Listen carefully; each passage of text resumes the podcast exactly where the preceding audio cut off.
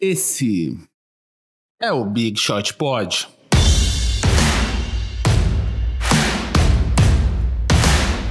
Aí, meus chamate de Copacabana, tudo bem com vocês? MM, com o Guilherme Pinheiro. Olá, tudo bom? E Vava Mantovani. Oi, amigos, tudo bem? Bom dia. Ah, e como é que tá aí na fazendinha, amigos? Tá tudo bem? Só já nasceu. Essa é uma referência, essa é uma referência para quem tem filho e escuta Bita. Mundo Bita. Depois que você tem filho, nunca mais você vai escutar a expressão bom dia e não vai emendar com o sol já nasceu lá na fazendinha. vou dizer que vou dizer que o Mundo Bita não bombou muito aqui em casa não. Ah, aqui aqui o Mart... a, Do, a Dolores nem tanto, mas o Martim, ele era bem adepto. Isso aí. Então, ó, já vamos começar aí mandando um abraço para os nossos ouvintes do Amapá, não sei como vocês estão aí, mas, mano, que vacilo gigante tá rolando aí com vocês, né? Então, mandar um abraço aí. Se vocês ouvirem isso em algum momento, quando voltar a luz, ou vocês estiverem fora do Amapá, manda uma mensagem pra gente aqui. Porque, né? Temos que honrar todas as uniões federativas brasileiras. Temos destaques iniciais, amigos? Você tem, Vava? Eu tenho um. Manda bala. Eu, assim, adoro. Eu sei que vocês adoram quando a gente fala disso, mas o mundo está mais leve hoje, né? Uhum. Nosso querido Big Cheeto, né? O grande laranja americano foi derrotado nas eleições. E eu só estou falando isso por quê? Porque, de certa forma, uh, os atletas, uh, não só da NBA, mas principalmente da NBA, tiveram uma participação importante nesse processo uh, os, desde o começo das manifestações políticas, lá atrás, Black Lives Matter, os atletas uh, estão pressionando a NBA e, consequentemente, as franquias para que colaborem nos processos. Uh, a gente teve um, um, alguns, uh, algumas ações expressivas. O LeBron criou uma, uma organização chamada More Than a Vote uh, para ajudar a acabar com um dos problemas que é que é grande na democracia americana, que é a supressão dos votos negros. Uh, então, por exemplo, o ginásio do Lakers. O que é supressão de votos? Quer dizer, é, como, não é, como, como lá nos Estados Unidos ninguém é obrigado a votar, é, existem algumas pessoas e algumas. Uh, principalmente pessoas do Partido Republicano que é, criam uh, obstáculos para que todas as pessoas votem. Isso não sou eu que estou falando, não é opinião. É, existem alguns distritos, por exemplo, de maioria branca, onde você demora 15 minutos para votar. E existem distritos de maioria negra em vários estados, onde você demora 6, 8 horas, ao ponto das pessoas irem com cadeira de praia para sentar e ficar esperando a vez delas votar. Isso, de novo, não é minha opinião, isso é fato, é só vocês irem atrás das notícias. Uh, então, essa organização More Than a Vote ajudou, uh, o objetivo dela era acabar ou diminuir ao máximo a supressão de votos. Então, por exemplo, o Staples Center, ginásio do Lakers, foi, uh, foi um dos pontos uh, de votação. Como é um, um espaço grande, você consegue ter mais cabines, e com isso você consegue fazer mais pessoas votarem. Um outro ginásio que foi local de votação de extrema importância para a eleição americana, eu vou dizer por quê. O ginásio do Atlanta Hawks foi um, um, um, local de, de votação. E por que, que, por que, que o ginásio do Atlanta Hawks uh, foi uh, importante? Uh, a, a, a, Geórgia é um estado que é um chamado swing state, que é um estado que às vezes ele vota republicano, às vezes vota democrata. Uh, na maioria das vezes até vota republicano. Se você pegar o mapa da, da Geórgia, as grandes áreas urbanas são de maioria grande democrata e o resto do estado é de maioria republicana. Uh, o Trump começou a apuração com uma vantagem considerável na Geórgia e as duas, os dois lugares que deram, que fizeram o estado virar para o Joe Biden foi uh, os distritos de Savannah, que é a capital da Geórgia, que é uma cidade grande, não é tão grande quanto Atlanta, mas é grande, e Atlanta, né? Que é, é uma cidade, inclusive, com uma prefeita uh, democrata, é, e foi um distrito de extrema importância. Então, quer dizer, é, o fato de você ter um lugar como o ginásio do, do Atlanta Hawks como um local de votação pode ter contribuído muito para que o estado virasse uh, para o Joe Biden. Então, uh, eu estou trazendo isso, vocês sabem das minhas posições políticas, eu não suporto o Donald Trump, e eu, uh, isso é uma opinião minha, se vocês concordam ou não é com vocês, mas eu acho que é importante a gente trazer isso porque os jogadores da NBA tiveram uma participação importante Por favor, assim, sem esse papo de não misturar basquete com política, porque tudo é política, gente. De verdade, a gente viu que os jogadores fizeram na bolha, sabe? É um assunto que a gente não pode deixar de, de falar que os, os atletas da NBA participaram ativamente desse processo eleitoral americano e acho que contribuíram de alguma forma para que a vitória do Joe Biden uh, se confirmasse.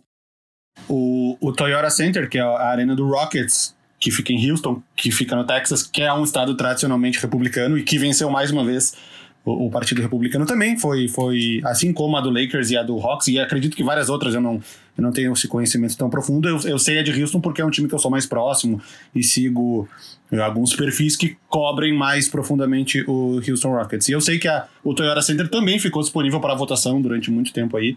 Uh, mesmo o Texas sendo um estado republicano e mesmo, teoricamente, todos sabendo que os republicanos iriam vencer lá, uh, a arena do Rockets também eu sei que foi aberta para para votações antecipadamente. Na verdade, uma coisa que você falou do Texas, o Texas que é um estado cada vez menos republicano.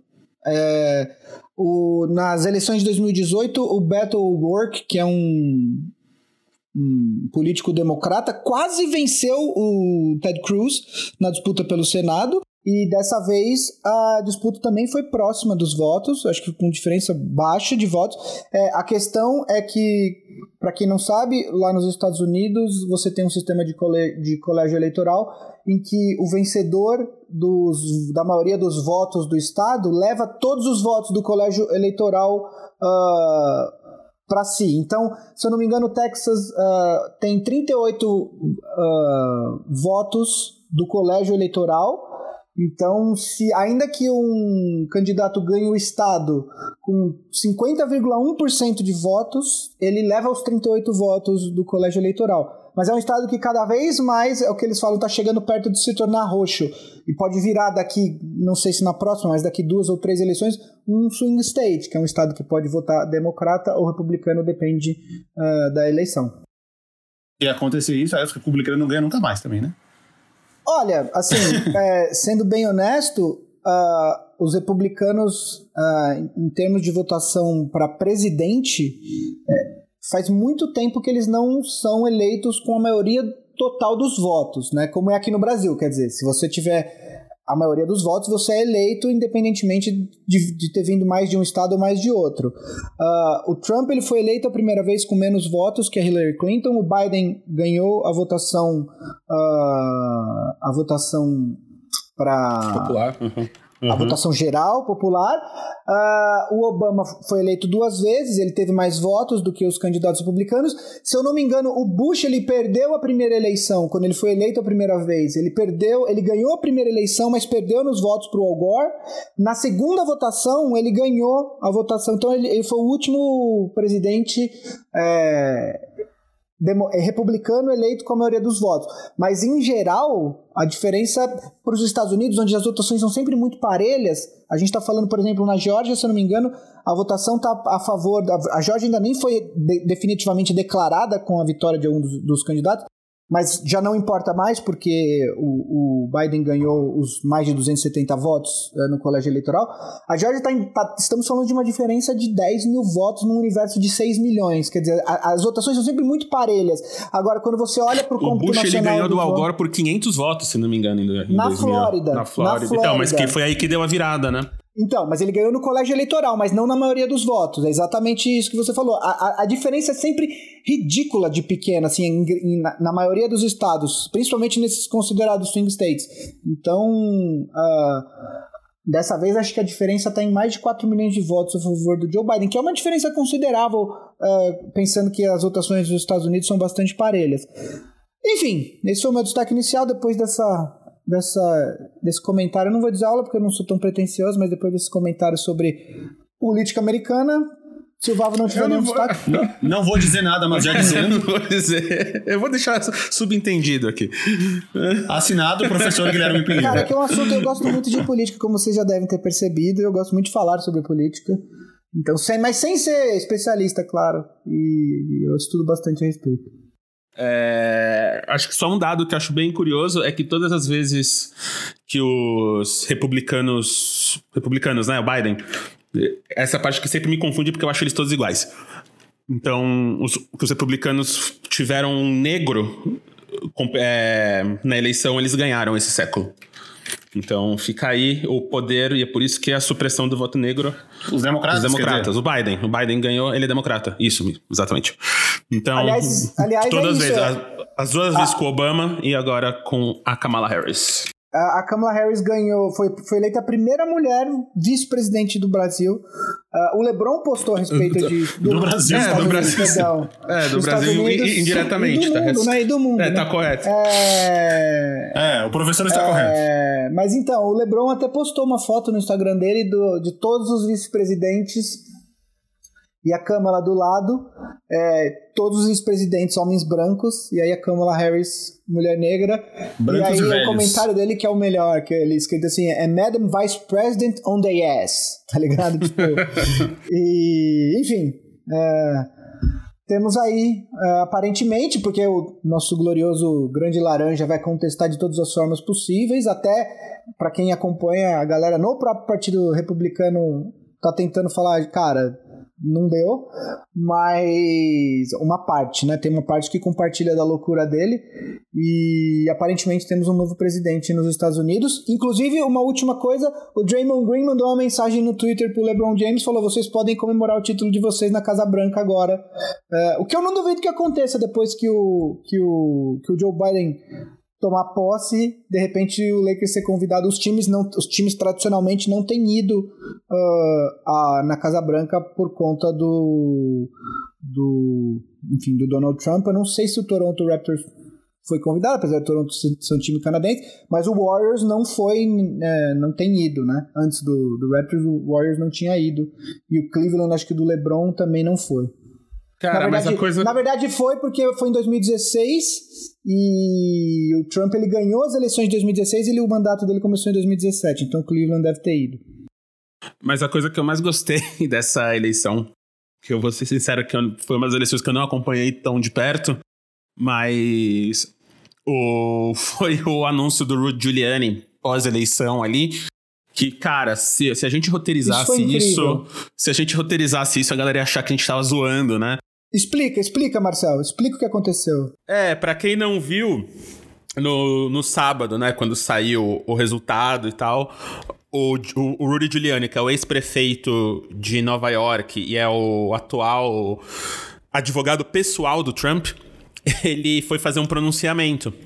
E aí falaram que o pronunciamento ia ser no Four Seasons. E o Four Seasons é uma rede de hotel super famosa nos Estados Unidos. Chique. Chique. Tem aqui em São Paulo, tipo, aqueles hotéis que é mil, dois mil reais a diária para ficar no quarto, sabe?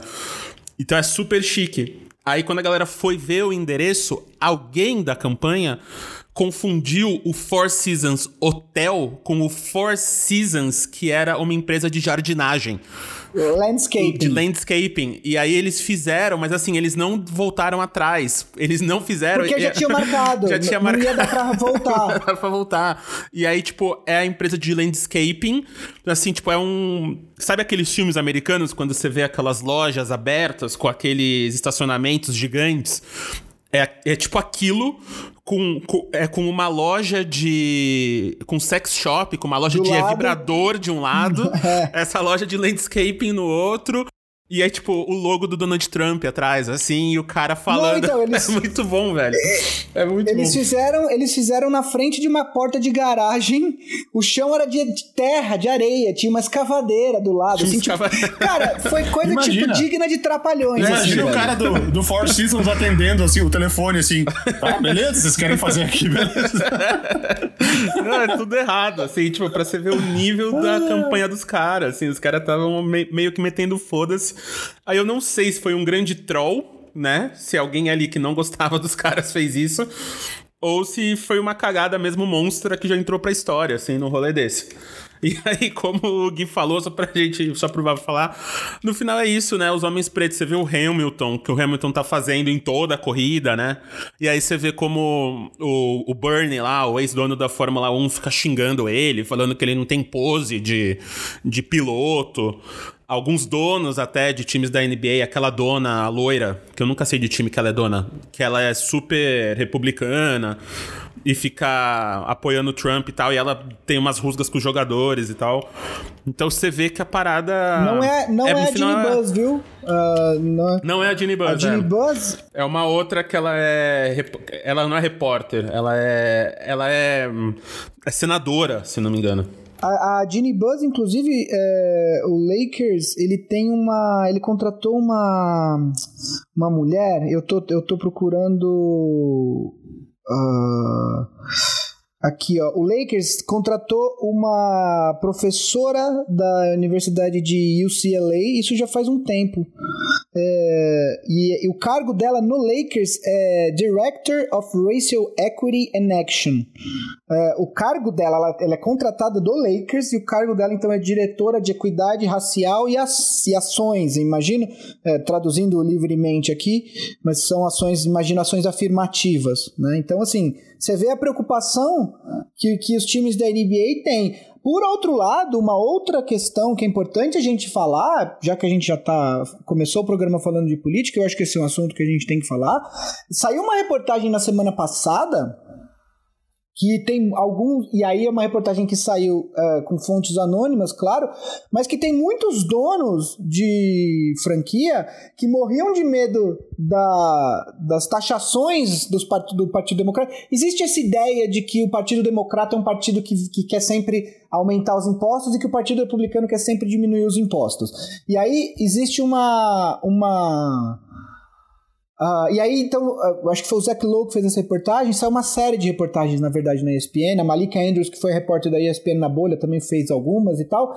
Falando que existe. Os donos eles morriam de medo das, do aumento dos impostos pelo Partido Democrata. Então, eles, para fora, eles falavam que apoiavam os democratas, mas mas anonimamente eles estavam fazendo doações para a candidatura do Donald Trump. E aí eu, e eu acho isso uma, uma irresponsabilidade absurda, porque a gente está falando da vida de pessoas, né? Os, assim, o que aconteceu nesses últimos meses nos Estados Unidos, a gente está falando, os negros estão sendo mortos pela polícia e tal, não sei o quê. E eles falavam assim: não, eu espero que, o, que os democratas ganhem o Senado e a, e a Câmara, mas que o Trump continue. Tipo, que para mim é de uma covardia absurda, mas enfim, de novo, uh, minha opinião não é o que importa aqui. Isso, você vê então o que, que acontece. Por conta de tudo isso, os, os donos de franquias estão se sentindo intimidados a declarar apoio para o Partido Republicano, o que, na minha opinião, está correto. Eu acho isso, é minha opinião. Quem quiser concordar, não, precisa concordar. Uh, e é isso. E a gente vai ter eleições municipais aqui, então, quando vocês estiverem ouvindo o fim de semana que vem votem com essa sensação de liberdade que veio da América, né? Espero que todo mundo vote consciente, não vote no. Ou vote no primo também, mas sei lá, né? Vamos, vamos sentir esse, esses ventos da mudança aí que estão vindo. Já foi, no, já foi o Chile, já foi a Bolívia, agora Estados Unidos tá começando a rolar, começando a rolar esse cheirinho de mudança no ar, como diria a Xuxa. E você, Vavão, tem alguma coisa aí pra falar pra nós nesse começo de programa? Não, bora pros assuntos. Tá, então, ah, então é isso aí, galera. Se você concorda ou não concorda, mas se você quer ouvir aqui mais o podcast, é o Big Shot Pod All Stars, né? Apoia nós lá. Então, é, aqui na descrição, onde você estiver ouvindo, vai ter o link. Vai ser pelo, pelo PicPay, 15 reais por mês. Semana que vem já tem draft, já vai rolar uma porrada de coisa aí pra ter conteúdo. O Guido que tá ouvindo aqui isso aqui na pós-produção e editando para colocar no ar para vocês, tem que ganhar o salário dele. Então, amigos, ajudem nós, 15 reais por mês aí. É, ia ser de grande agrado. Ou se não, veja o vídeo no YouTube, dê super like lá quando a gente fizer live. E também na Aurelo. Se você escolher um app de podcast para ajudar a gente, ouça na Aurelo, porque na Aurelo a gente ganha. Toda vez que você dá play lá, a gente ganha um, uma graninha. Se você gostar da Aurelo e quiser assinar a Aurelo, na descrição aqui vai ter o código, mas se não me engano é, é Aurelo, arroba é Big Shot Pod. Ao contrário, é Big Shot Pod, Big Shot arroba, arroba Aurelo é o cupom. Isso, isso aí que o Gui falou. Repete, Gui. Big Shot Pod, arroba Aurelo. Isso, Orelo, O-R-E-L-O. E aí, se você assinar a Aurelo para ouvir seus podcasts e todos os conteúdos originais que eles vão postar lá, a sua assinatura vira acho que dois ou três reais pra gente todo mês, que já é de grande valia. Então, vamos lá. Assuntos da semana. Mandem bala. Então, gente, falando em votação, Uh, os jogadores, uh, a NBA Players Association, se reuniu na quinta-feira à noite para fazer uma votação sobre a data de início da próxima temporada. Uh, basicamente foi só uma confirmação do que já era esperado. Aparentemente a votação foi para que a temporada comece na data que a liga propôs para a associação de jogadores, que é no dia 22 de dezembro, com os uh, training camps começando no dia 1 de dezembro, o que significa que é a menor off-season da história de uma liga americana, é, pelo menos na, da, da, da, NBA, eu tenho certeza. É, eu vi uma. O LeBron postou inclusive no Instagram dele a foto. São 71 dias entre o final da, de uma temporada e o início da próxima, entre os jogos, não do training camp. Né? Uh, Inicialmente, os jogadores não estavam propensos a, a aceitar essa data, mas entrou uma questão muito importante aí, que é a famosa questão financeira. Né?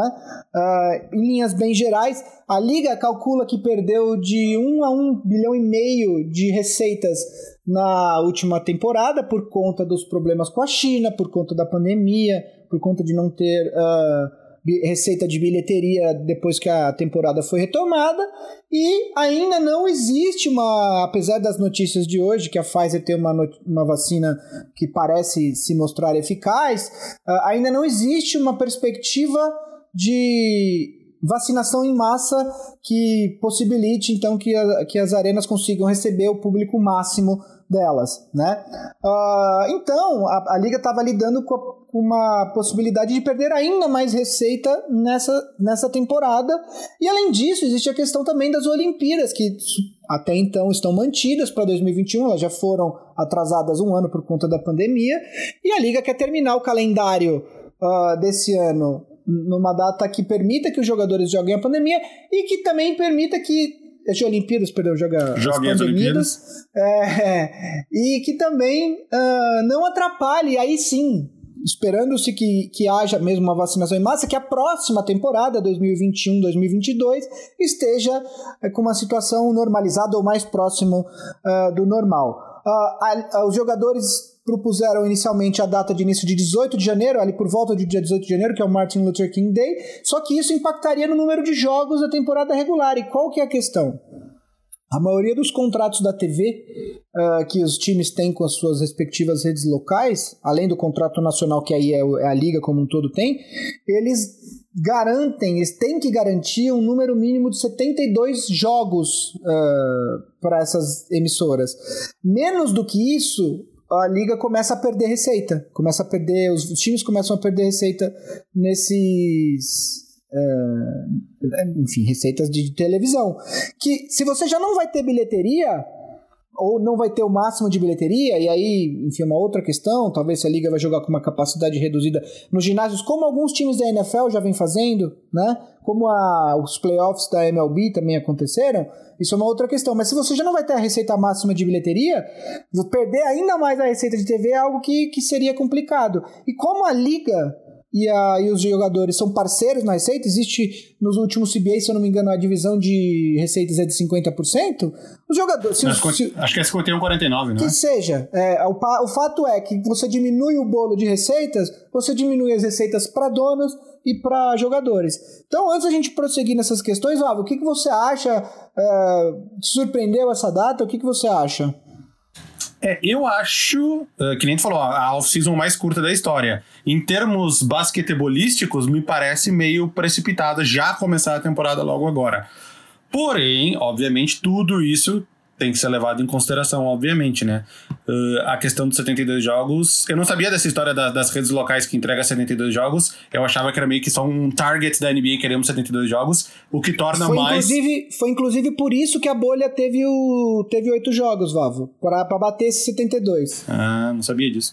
Uh, mas enfim, tudo isso tem que ser levado em consideração, né? Porque. E, e, influenciando no bolso dos jogadores, isso pesa na hora deles decidirem também justamente por causa dessa divisão de receitas. A questão do, do, do teto salarial já é algo que está sendo debatido como, como que isso vai acontecer, porque, porque o, o teto salarial ele é indexado às receitas da liga e pela primeira vez desde que isso foi instaurado as receitas elas ela vai cair devido à pandemia e toda a receita que deixou de entrar. Então está sendo discutido o que, que vão fazer com o teto salarial. Possivelmente ele não vai cair. Estão pensando em manter ele na, na artificialmente, entre aspas, na casa dos dos 109 milhões, que era onde estava nessa última temporada.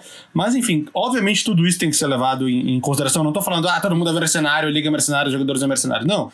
Tudo tem que ser levado em, em, em consideração. Então, dado, dado todas, dadas todas essas informações, uh, ok, me parece uma data ok. Eu, eu não entendi. É, por que, que, tem que ser antes do ano novo, né? Poderia ser um pouquinho depois do ano novo, mas aí talvez não coubessem os 72 jogos e os playoffs antes da, da, dos Jogos Olímpicos. Né? Para quem não está sabendo, os Jogos Olímpicos de 2020 foram passados para 2021.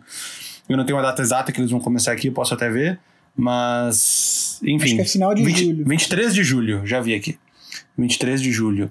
Então a NBA teria que acabar mais ou menos onde ela terminava na época onde estava tudo certo, ali mais ou menos no meio, no meio de junho, no máximo final de junho, para dar tempo dos jogadores irem para as Olimpíadas. E, e, e não estamos falando de jogadores americanos, que também vão para as Olimpíadas, mas jogadores, vários jogadores internacionais uh, disputam as Olimpíadas e, e algumas seleções internacionais sem os seus jogadores da NBA não são nada. Tipo, vai montar uma Sérvia sem um, um, um Nikola Jokic, deixa de ser um time que vai disputar a medalha de ouro para ser um time que vai cair na, no, antes, sei lá, antes das semifinais. Enfim. Uh, cara, vamos lá, né? Primeiro de. É, que ao, vai, vale citar também que, ao mesmo tempo que um jogador tipo LeBron James, jogadores de Lakers e Miami Heat, vão, é, eles vão ficar 71 dias sem jogar, menos ainda descontando esse período de, de, de treinamento e, e de pré-temporada. Tem jogadores que estão sem jogar há muito tempo. Jogadores dos times que não jogaram a bolha, eles estão sem jogar há muito tempo. Esses jogadores devem estar desesperados para começar a temporada logo, né? E então tem, tem de, mesmo dentro do, do NBPA, né, que é a Players Association, mesmo dentro ali devem ter várias opiniões uh, que divergem. Hum, então, cara, não é uma coisa que está 100% confirmada, pelo que a gente vê aqui, mas é mais ou menos um. Mas deve ter uma confirmação, inclusive, hoje. Hoje, hoje ainda. Ou amanhã. É. Hoje, segunda-feira, que a gente está gravando, ou amanhã, terça-feira, no dia que a gente vai pro ar. É, então, é isso, cara. Pelo que estão falando, só resumindo, resumindo toda a conversa. Primeiro de dezembro começam os, os training camps, os treinamentos para temporada, para temporada pra, para os jogos da temporada regular começarem dia 22 de dezembro. 72 jogos para cada time. Uh, que eu acho legal. Vai, vai ser um pouco exprimido, né? Vai ter bastante back-to-back, -back, devido ao tempo reduzido da temporada regular. Isso acarreta em mais lesões, mas enfim. E aí os playoffs normais, é o que tudo indica, né? Séries de sete jogos, que nem foram nessa última temporada, acabando ali, possivelmente, eles não falaram de data de término, mas possivelmente ali no final de junho, talvez, para dar tempo da, das Olimpíadas. Começo de julho, é. É, começo de julho. Eu acho, que, eu acho que a Olimpíada vai ser bastante desfocada. Eu acho que, por exemplo, se, se algum jogador do Lakers ou do Heat tinha esperança de disputar as Olimpíadas, eu acho que esquece. Tô falando do Anthony Davis, por exemplo. Né? Eu acho que isso não vai acontecer. É, de qualquer maneira, é, algumas questões para a gente analisar. Então, a primeira é como que eles vão manter o cap é, alto artificialmente? Uh, eu já falei desse dispositivo aqui. Existe um o dispositivo para a liga determinar, para a liga e jogadores dividirem as rendas da, da, maneira estipulada no CBA. Qual que é? Existe um negócio chamado escrow, que é a e, e nesse escrow os jogadores do, do vou fazer uma conta aqui para ficar redondo. O jogador, vamos supor, ele tem um contrato de 12 milhões de dólares depois de impostos. É, uh, ele recebe um milhão de dólares por mês, vamos supor. É, a liga, na verdade, ele recebe então 900 milhões de dólares, 900 mil dólares por mês, e a liga fica nesse escrow, separa 10% do salário de todos os jogadores, certo? Porque você, você prevê mais ou menos quanto vai ser a, a receita, mas você, não, você só tem como saber depois no, no final do ano, né? No final do ano, a liga, então eles fazem a conta de quanto foi a receita. Se as receitas forem maiores do que o esperado, uh, os, o, o, os jogadores recebem, além do escrow, recebem mais um valor que é dividido entre, entre diluído entre todos os jogadores da liga. Se as receitas foram menores do que o esperado, a liga fica com um pedaço desse salário dos jogadores que foi separado para que fique 50-50 a divisão. Entendeu? Então é assim que funciona. É, por conta do impacto que, que houve na receita, nas receitas da liga na última temporada que vai ter nessa, uh, a proposta inicial da liga era ficar com de 30% a 40% do salário dos jogadores retidos nesse escrow, porque a receita vai ser bem menor do que o esperado e do que seria necessário para que o cap fosse 109 milhões. Né? Obviamente que os jogadores não querem isso. Então a liga propôs é, de, de equalizar essa divisão de receitas ao longo das próximas duas temporadas. Eles vão segurar um pouco menos uh, do que essa proposta inicial nessa temporada, e na próxima temporada, 21-22, eles vão segurar um pouco mais do que os 10%, que seria o de praxe, para que com o tempo a, essa diferença de receitas seja equalizada e aí fique a divisão estabelecida no CBA, né? É, por isso, isso foi uma outra razão que fez com que os jogadores aceitassem essa data do dia 22 de dezembro para o início da temporada. Uh, além disso, uh, existe uma outra questão que a gente tem que pesar aqui, que é a seguinte: a liga quer diminuir as viagens, quer fazer o máximo possível de, de jogos como em séries de beisebol, porém é, nem sempre isso vai ser possível. Quer dizer, um time do leste vai jogar no oeste. Los Angeles tem dois times, mas Portland só tem um. Uh, São Francisco só tem um.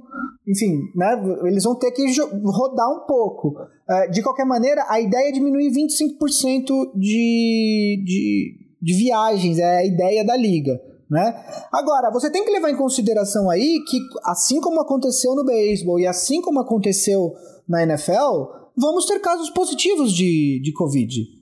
É, é, impossível, não vai ser uma bolha como foi nessa, nessa última temporada. Então, a liga vai ter que manter um pouco mais flexível a questão do número de jogadores no elenco, de acesso a free agents, de de repente é, two-way contracts no, nos times da G-League, né? Isso é algo que vai ter que ser pensado também. Isso não está decidido, vai ser a liga vai ter que tomar essas decisões nos próximos dias. Como que vai ser essa questão de movimentação de elenco, né? Uh... A questão do Toronto Raptors acho que é uma questão também que a gente já importantíssima para ser decidida nos Exatamente. Estados Unidos, né? Exatamente, importantíssima, porque são 14 dias de quarentena na, na transição entre Canadá e Estados Unidos. Obviamente não tem como fazer isso durante uma temporada cada vez que um time for jogar no Canadá, então o Toronto Raptors possivelmente vai ter que encontrar uma, uma casa temporária nessa, nessa, nessa próxima temporada. Não, não imagino haver uma brecha na lei para poderem ir para o Canadá apenas para jogar dentro da arena do Toronto Raptors e não precisar da quarentena. É possível? É, eu acho que vai acontecer. Não porque isso envolve, sei lá, segurança nacional mais do que qualquer outra coisa. Possivelmente o Raptors teria que achar uma casa e uma casa. A gente até falou na semana passada alguns possíveis locais ali mesmo perto de, de, de, de Toronto, ali no, no, no, norte do estado de Nova York, algumas cidades que têm arenas razoavelmente boas. Mas é outra questão importante, é o. Desculpa interromper, mas é a questão do, do Toronto Raptors. Não, fica à vontade, Vavo. Ah, e a última questão que eu queria trazer é que, não sei se vocês estão preparados, mas teremos uma das off-seasons mais insanas de todos os tempos, não sei, talvez até a mais insana, por quê? Porque nós estamos, nesse momento, nós estamos a 22 dias do início dos training camps, o que significa que dentro dos próximos 22 dias nós teremos draft e free agency todos compactados nesse espaço. Na verdade, a free agency vai começar, pelo que eu vi, a ideia é começar dois ou três dias após o draft. O draft é no dia 18 de novembro, uh, é na próxima quarta-feira, não a quarta que vem, a, outra. E depois disso, nós temos uma free agency que vai ser. Na verdade, por baixo do pano, os times já estão conversando com agentes, todo mundo sabe disso. Ela, a, a free agency já começou. Eu aposto, inclusive, que já tem alguns contratos que estão praticamente ah, certos, só no... esperando a liga falar pode assinar para que sejam assinados. No é, primeiro aliás, dia, o que vai ter de troca anunciada e de, de jogador fechando no primeiro dia? exatamente. Então, é, mas de qualquer maneira, vai ser um fluxo de notícias muito intenso. É, o Old e o Shams vão ficar na base do Red Bull café e cocaína, imagino, para que eles consigam noticiar todas as, as saudades, as trocas e, e, e, contratos novos assinados, mas vai ser uma coisa insana, porque o draft é dia 18, dois ou três dias depois começa o free agency, e dia 1 os times já estão no training camp. Aliás, eu espero que isso aconteça muito nessa temporada, que é os times vão para o training camp sem os seus elencos completamente fechados. Eu espero os jogadores sendo incorporados ao elenco aí até praticamente a data uh, de estreia da temporada. Vai ser um negócio bem puxado, hein, Vavo? Não, com certeza. Podemos ter surpresas do tipo James Harden no Houston Rockets. Não, não sei se vocês se lembram, mas o James Harden jogou a pré-temporada que são os jogos antes de começar a temporada, pelo Oklahoma City Thunder. Ele foi trocado dois ou três dias antes da temporada regular começar pro Houston Rockets. Ele foi conhecer os. Foi, foi começar a jogar com seus companheiros novos no, no primeiro jogo da temporada dele, na estreia. Uh, isso vai acontecer bastante, que nem o Gui falou, mesmo durante o training camp, quando as trocas ainda estarão uh, liberadas para acontecerem, vai ter muitos jogadores começando com um time e, e, terminando o training camp em outro. Uh, a gente falou, o jogador mais citado nesses últimos dias foi o Drew Holiday, do New Orleans Pelicans, que aparentemente foi, entre aspas, colocado à disposição, colocado para negócios. E, e é um jogador que seria útil para vários times da NBA. Drew Holiday, que é um armador, é um combo guard, né? Ele, ele pode ele ser um point guard, um shooting guard. Ele defensivamente é muito bom e ofensivamente ele é um cara que, que também uh, tem uma participação boa, teve em todos os times que ele jogou, na verdade, que foram os Sixers e o Pelicans. Na época dos Sixers ele foi até All-Star, acho que 2012 ou 2013, não lembro, antes de ir pro Pelicans. E no Pelicans ele é um cara que às vezes ele é até um pouco instável ofensivamente, mas defensivamente ele é um, dos bons um, um, dos bons armadores marcadores da NBA. Uh, acho que a gente podia primeiro falar de cenários para o Drew Holiday, times que cenários reais, né? Times que uh, em que ele seria em que, em que ele ajudaria bastante e cuja troca pode ser organizada de certa forma. Quer dar uma sugestão, Gui? De, depois, só, só para explicar então, depois de falar do Drew Holiday, a gente tem um, alguns cenários de trocas que foram propostos pelo Bleacher Report. Foi uma matéria que saiu agora há pouco, antes da gente começar a gravar, e acho legal a gente conduzir a nossa conversa a partir desses cenários. Existem vários rumores, e que nem a gente falou, as conversas já estão rolando, eh, nos bastidores entre as equipes, mas existem vários rumores de trocas que podem acontecer. Então acho legal a gente falar do, do Drew Holiday, quais times que que ele se encaixaria bem, que a troca seria possível. Tem um cenário de troca legal aqui proposto pelo Bleacher Report, que eu não sei até onde é um rumor e até onde eles inventaram, e algumas outras trocas que, que seria possíveis trocas que seria legal a gente debater depois. Uh, inclusive, antes de entrar nesse assunto, até comentei com o Vavo, é, essa matéria do Bleacher Report, ela não é absolutamente infundada. É, eu já ouvi todos os cenários, são cinco cenários de troca que eles colocam aqui. Todos esses cenários aqui, é, eu já escutei em alguns podcasts que eu escuto, americanos, uh, no sentido de que existem conversas que podem se concretizar ou não, mas enfim, eles não tiraram, não é, não é a galera brincando na trade machine da ESPN, tá? É, sobre o Drew Holiday, ele, ele, ele tá em um dos cenários propostos aqui, mas o cenário que eu acho que o time, um time pra gente ficar de olho aí na, na nessa uh, busca pelo Drew Holiday, que aparentemente foi disponibilizado de maneira ofici oficial, entre aspas, mas de maneira clara e expressa pelo David Griffin, uh, que inclusive deu uma declaração falando que ele é candidato a MVP, até aquela coisa, é o, é o presidente do time querendo valorizar a moeda de troca dele, né? Por que, que o Drew Holiday seria trocado? Porque ele tem 30 anos, ele, ele não, não está peraí, no timeline... Peraí, peraí, peraí, peraí, pausa. Ele falou que o Drew Holiday é candidato a MVP? É, é, é, potencial. Não que ele é candidato a MVP todo ano, mas que ele tem potencial para, entendeu? Tem certeza que não era da CBA, que ele, tá, da CBA Liga Chinesa, que ele tava falando? Pois é. Porque mas, lá enfim, ele seria. Isso, ele, como presidente do time, ele tem que tentar valorizar o, o, o, o jogador que ele tem como moeda de troca. Enfim, não vou nem entrar nesse assunto. O, até porque o David Griffin, obviamente, tá viajando. É, mas então, assim, o Drew Holiday ele não tá no, no, no, timeline do Pelicans, que é, que é um outro timeline, que é timeline para desenvolver o Zion, jogadores jovens, Brandon Ingram, etc e tal. Então faz sentido, depois de anos defendendo o Pelicans, que ele seja trocado possivelmente para um contender. Uh, existem alguns times que, obviamente, ele cabe, mas o time que eu acho que seria bastante interessante é o Brooklyn Nets. Uh, o Brooklyn Nets que está numa busca por esse terceiro, essa terceira estrela do time. Uh, que pode ser o Caris Lavert. O Caris Lavert, inclusive, jogou uh, motivado para provar que ele pode ser essa terceira estrela. É, ele teve um jogo de 50 pontos, né? O, o Caris LeVert nessa temporada. Pois é. E aí é uma questão do, do Brooklyn é, decidir. Acho que tem duas questões aí pro Brooklyn. A primeira é se o Caris LeVert é, é, é, é, muito ou pouco, quer dizer, pra, pra, numa troca com o Drew Holiday, eu particularmente numa troca pau a pau com esse elenco do Nets, eu trocaria o Caris LeVert pelo Drew Holiday, tá? É, eu acho que se fosse uma troca se fosse uma troca só de jogadores, o, o Nets possivelmente teria que complementar com algumas escolhas de draft. É, enfim. Uh, mas além do, do Caris LeVert, ele não é a única moeda de troca que o Nets teria disponível nesse momento. Quer dizer, você tem o, o Jarrett Allen, você tem o Spencer Dinwiddie, uh, então, eu acho que o Nets tem opções aí para ser interessante você fazer um backcourt com o Kyrie, com o Drew Holiday. Uh, o Kyrie não é o melhor defensor do mundo, o Drew Holiday já é um jogador que é conhecido por ser um, um excelente defensor. Então, eu acho que seria uma, um, um destino interessante.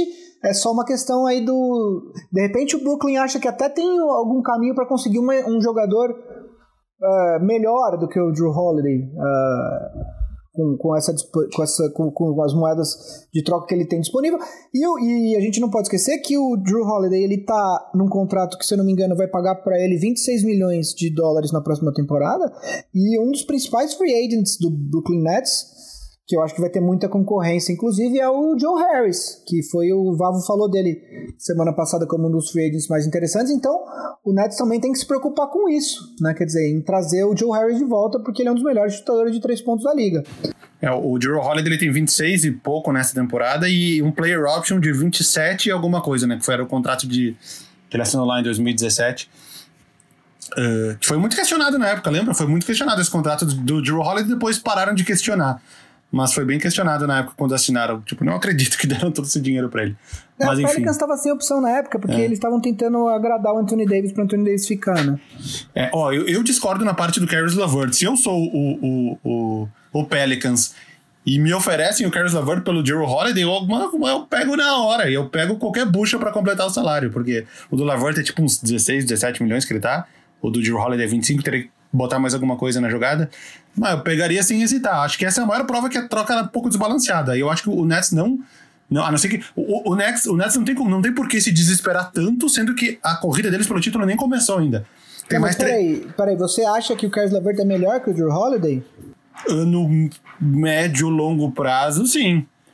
E eu, é, acho, eu acho que. Eu, eu acho, acho que. que... Porque o, o, o, Nets tem três, tem três temporadas com o Kyrie Irving com, com o Kevin Durant até o final dos contratos deles. Então eu não, eu não vejo porque eles precisam se desesperar e trocar o Carlos LeVert logo sem ter acontecido a primeira temporada. Sendo que o Carlos LeVert provou que é um bom jogador. É um dos. Eu, eu, eu acho que outros times dariam muito mais para o Carlos LeVert. Não precisaria fazer. Não precisaria pegar o Drew Holiday. Tem coisa muito melhor para conseguir. Se o time é, tá mas... disposto a abrir mão do Carlos LeVert, ele consegue coisa muito melhor que, que um, dois anos do Drew Holiday com o salário lá em cima, entendeu? É, então, é. Mas, mas o problema é que você é, você tem o, o Kyrie Irving e o, e o, Kevin Durant tem contratos de, de, de, de, de três anos com opção do, com player option no último. Ou seja, o Nets tem mais dois anos de, de Kevin Durant e Kyrie Irving garantidos. Se você não, se você fala assim, ah, eu vou com isso daqui para ver e você fracassa, vou, vou com esse elenco aqui para ver e depois você fracassa, no ano seguinte você tá com a faca no pescoço. Eu acho que eu acho que o Nets não eu, eu não vejo o Nets com esse luxo todo de ah, vou ver aqui se é se o Nets tiver uma opção para conseguir um jogador é, melhor do que o, o Caris LeVert e na minha opinião o Drew Holiday é um jogador mais completo que o Caris LeVert. O Caris LeVert pode ser um potencial, um, talvez seja o melhor pontuador, mas ele se lesiona bastante e defensivamente para mim não tem comparação. Entendeu? Eu acho o Drew Holiday bem melhor. Então assim, eu não acho que o Nets tenha todo esse luxo de falar: "Ah, vou ver aqui o que, que eu tenho", porque no ano que vem você tá com a faca no pescoço. Você tem mais um ano garantido só com as duas estrelas que você assinou.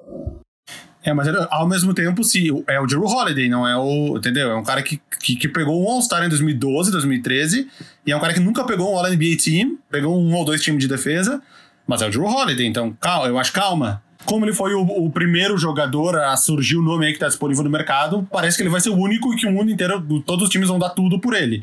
vão surgir nomes melhores. É a minha opinião. Se o Nets está disposto a abrir mão do Caris LeVert, eu acho que eles conseguem algo melhor, até tecnicamente falando, do que o, o Drew Holiday. E outros nomes bons vão surgir. Não é só o Drew Holiday o único alvo de todos os times nessa, nessa, nessa off-season. Tem um, cenário de troca do Drew Holiday aqui no Bleacher Report, mais uma vez baseado em. Deve ser baseado em algumas notícias que alguém falou, mas nada muito oficial. Uh, a troca proposta aqui é com o Denver Nuggets. Cara, eu vou te dizer que eu gostei dessa troca para os dois lados. Qual seria essa troca? Vamos partir do princípio que o Nuggets é um time que chegou às finais de conferência, mas que para ir um pouco mais longe e tentar ser finalista de NBA e campeão de conferência, falta uma pecinha. Então, uh, nessa troca, o Nuggets receberia o Drew Holiday e para o Pelicans iriam Gary Harris, que tem mais dois anos ou três de contrato, precisaria ver. Bol Bol, potencial. O PJ Dozier, que teve algumas participações bem legais aí nos playoffs, inclusive fechando alguns jogos importantes. Uh, uma escolha a escolha de primeira rodada de 2022 protegida no top 5 e a escolha de primeira rodada de 2024 do Nuggets protegida no top 5. Então eu acho que, vendo pelos dois lados, para o Nuggets, uh, abrir mão de um Gary Harris que nas últimas duas temporadas aí não é nem que ele estagnou, ele teve, ele teve meio que uma queda no, na produção dele e aí ele estagnou depois dessa queda. Uh, o Bol Bol e o PJ Dozier são caras que a gente sabe que podem ter algum futuro, mas que, pela amostra que a gente teve, não vão se tornar grandes estrelas da NBA. E duas escolhas de draft. E pro time do Denver Nuggets, cara, montar um time. Pensa num time com o, com o Jamal Murray, que é o armador que se provou que é um armador do futuro, que vai ser um franchise player, com, depois desse desempenho dele aí na bolha e nos playoffs. Um time montado com o Jamal Murray, o Drew Holiday. E aí, aí tu tem o Michael Porter, que pelo que foi noticiado, o Nuggets não vai incluir ele em nenhuma troca. Porque a primeira opção que a galera falou, ah, então troca pelo Michael Porter. Não, o Denver fala que não vai, porque vê um, um potencial nele e eu de certa forma concordo, não teria porque trocar o Michael Porter agora. E aí tem o Nikola Jokic, tu tem um, um, um ala que pode ser o Jeremy Grant se eles conseguirem renovar. Uh, talvez eles consigam renovar com o Millsap com um salário bem baixo. Uh, talvez até um. Não sei se ele é um jogador de mínimo, mas ele é um cara que vai ter uma queda brusca no salário agora independente do, do, do, time que ele for. Cara, já é um cenário melhor pro Denver Nuggets. O Gary Harris ajudou muito pouco nessa temporada, o Bol Bol e o Dozer entraram muito pouco. E pro lado do, do Pelicans, eu, eu acho legal. São jogadores que se encaixam mais na timeline, que nem o Gui falou, né? O Drew Holiday completamente fora da timeline. E um Bol Bol e o PJ Dozer, mais duas escolhas de primeira rodada, se encaixam bem melhor na timeline. Eu vejo como um cenário, como uma troca possível, que é um cenário bom para os dois times. O que, que tu acha de, dessa troca específica? Eu, eu gosto, na verdade, eu, é, eu, eu acho que talvez. Uh, eu não sei se eu trocaria pelas escolhas do, do Denver, porque não devem ser escolhas é, muito altas, né? E eu concordo com o que você falou. O Drew Holiday não é o único jogador que vai possivelmente ficar disponível para troca. Dito isso, eu acho ele mais jogador que o Carlos Lavert. É por isso que eu falei, analisando o Carlos Lavert e o Drew Holiday, eu ficaria com o Drew Holiday, que inclusive na última temporada teve mais pontos, mais assistência e mais rebotes que o Carlos Lavert. Uh, agora, se, se, se o Nets achar que pode conseguir alguém melhor do que o Drew Holiday pelo Caris LeVert, aí eu também concordo contigo. Sobre essa troca, é, eu acho. É, existe também um limite de quantos jogadores jovens você pode ter no seu elenco. Porque eu, no lugar do Pelicans, eu pediria o Michael Porter. Eu sei que o Denver não quer. Não quer colocar ele numa eventual troca, mas daí é aquela coisa assim, né? Se você acha que o Drew Holiday é o jogador que vai te colocar uh, mais próximo do título embora você tenha que abrir mão de um jogador como Michael Porter Jr., aí o Denver tem que fazer essas coisas. Ah, mas é que o Denver não é, tem essa, o Denver tempo, não tem essa pressa, essa pressa. O Denver monta o time para daqui a 3, 4 anos, então o Denver ele, ou o Pelicans? O, o, não, digo, o Nuggets, ele não tem essa pressa de vencer na próxima temporada, porque ele tem o seu o time montado com jogadores sob contrato. Então, não, eu acho que não trocaria o Michael Porter, que é um cara que pode ajudar no próximo, daqui a 2, 3, 4 anos, por um Jerome Holiday, que é um cara que, que ajudaria nas próximas é, duas temporadas até acabar o contrato dele. Mas a minha questão é que, para mim, esse papo de ah, eu tenho dois ou três anos, hoje em dia na NBA de hoje não é real. Quer dizer, se, se você. Considerando quem, os times que você tem no Oeste, se o, se o Denver sai no próximo ano, no segundo round dos playoffs, e no outro ano de novo, esses jogadores vão começar a se, querer se movimentar. A gente tá vendo o que tá acontecendo com o Milwaukee aí agora na questão do Yannis. Assina, não assina e tal. Então, assim é, eu, eu, sei que os jogadores eles assinam contratos longos. Paul George, na temporada passada, ele assinou uma extensão, um contrato novo de quatro anos com o Pelicans e depois do primeiro ele pediu para ser trocado. E foi pro Clippers junto com o Kawhi Leonard.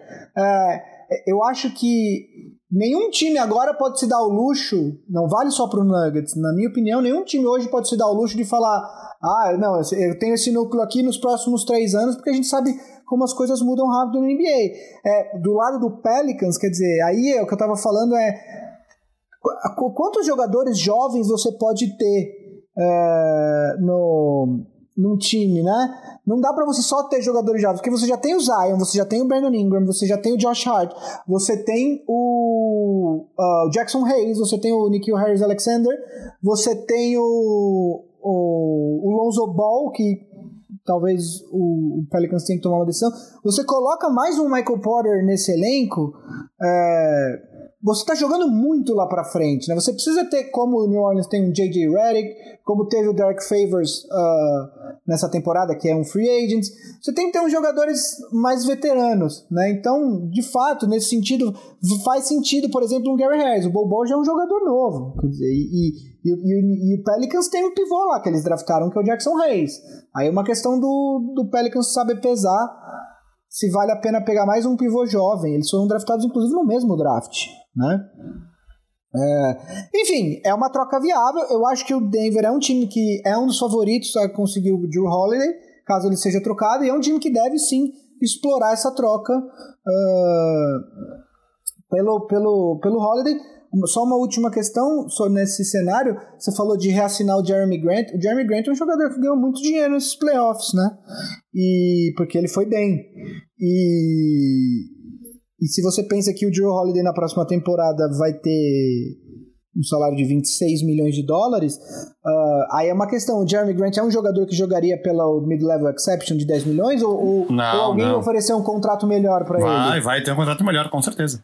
Então, aí é uma questão. Ou o time entra na, na taxa, no Luxury Tax lá, né? Ou você, você traz um, um Drew Holiday, mas dependendo do tanto de salário que você mandar pro Pelicans, você acaba perdendo a chance de reassinar com o Jeremy Grant, por exemplo. É, porque vai liberar, acho que quantos milhões do, do, do, do Paul Millsap? O contrato do Millsap acabou agora. Então, meio que esse é o espaço do Jeremy Grant. E pelo que eu li, agora não lembro onde que eu li, o Nuggets iria oferecer um contrato justo para o Jeremy Grant. Por isso que eu continuei com a possibilidade do time ter ele no, no time titular. E ele foi um cara que teve um desempenho bom bem bom nesse último ano.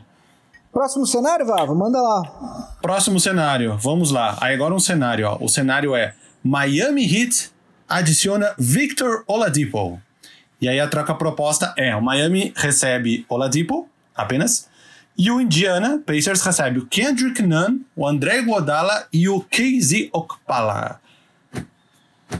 Vale a gente falar da situação do, do, do, do Oladipo, né? Que é um cara que se machucou em janeiro de 2019. Demorou muito tempo para voltar. Quando voltou, pelo menos logo no retorno dele, ele não não foi o mesmo Oladipo que ele era, o cara que tinha sido duas vezes All-Star antes da lesão. Ele é um cara que está com o, o, o, valor de mercado dele está reduzido, porque o contrato dele acaba no final da próxima temporada. Então, o Oladipo, no caso, quem quiser pegar ele, é aquele time que quer vencer esse ano. Porque tu pode perder ele logo depois do final da temporada. Então, tem que ver o que um time estaria disposto a dar. O que, que o Miami Heat estaria disposto a dar para um Victor Oladipo? Obviamente ele não vai dar um, um, um, Tyler Hero, obviamente que não.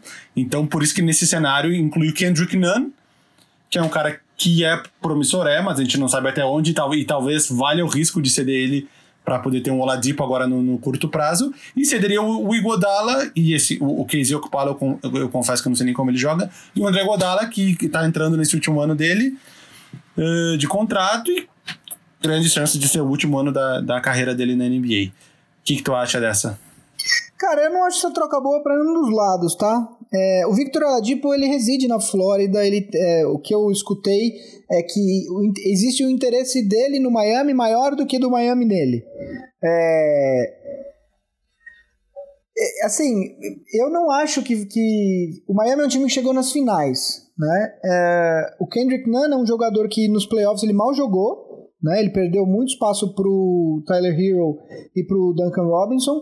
O Casey Okpala, se eu falar para você que eu sei o que, que ele acrescenta, eu vou estar tá mentindo. Uh, o André Godala é um jogador que está se encaminhando para o final de carreira. Essa troca é uma troca que para o Indianas faria sentido apenas para não perder o Oladipo é, a troco de nada, né? Ao mesmo tempo, eu não sei o que, que o Oladipo. O Oladipo de, de dois anos atrás é uma coisa, mas o Oladipo que a gente viu esse ano, e a gente não sabe se ele vai atingir o nível de dois anos atrás, eu não sei se ele pode oferecer para o Miami algo a mais do que o Tyler Hero e o Duncan Robinson conseguiram oferecer é, nesses playoffs. E, e além disso, quer dizer, tem uma questão de liderança do Igodala. O Igodala é um jogador que jogou muito pouco na temporada regular depois que ele foi trocado, mas ele teve jogos importantes pelo Miami nos playoffs. Né? Você é um jogador que você pode é, deixar ele, entre aspas, descansando na temporada regular e esperar uma contribuição maior dele na, nos playoffs. É, de verdade, é, o Kendrick Nunn é um jogador que não vai. Assim, ele é um bom pontuador e tal, mas. Bom pontuador, ele foi um bom pontuador no começo da temporada regular e tal, mas não acho que vai ser ele o jogador que vai, vai fazer o, o, o Indiana mudar de patamar. O Igodala, num time que não é contender, para mim não faz sentido, e eu não acho que o Indiana com esse elenco seja um contender, entendeu? Então, assim, é uma troca. Esse cenário para mim faz pouquíssimo sentido. Uh, é, a questão do Miami, do Miami, por exemplo, eu acho que poderia ser uma boa tentativa nessa próxima temporada, principalmente uh, não só porque eles não não vão abrir mão de nenhum desses jogadores, do Duncan Robinson e do, do, do Tyler Hero, e também, conforme cita o artigo aqui do, do Bleacher Report, não não não atrapalha as chances deles, deles conseguirem o, o Antetokounmpo no próximo off-season. Porque o, o, contrato do Oladipo acaba, é 20, Exato. 26, 27 milhões, acaba no final dessa temporada. Se eles é quiserem... Menos, ir... acho que é 20, é 20 ou 21, cara. O do Oladipo é, é menos? Menos. Ah, menos. eram três temporadas. É, era 21 por temporada, exatamente. Era 21 redondo por temporada. Lembrei agora.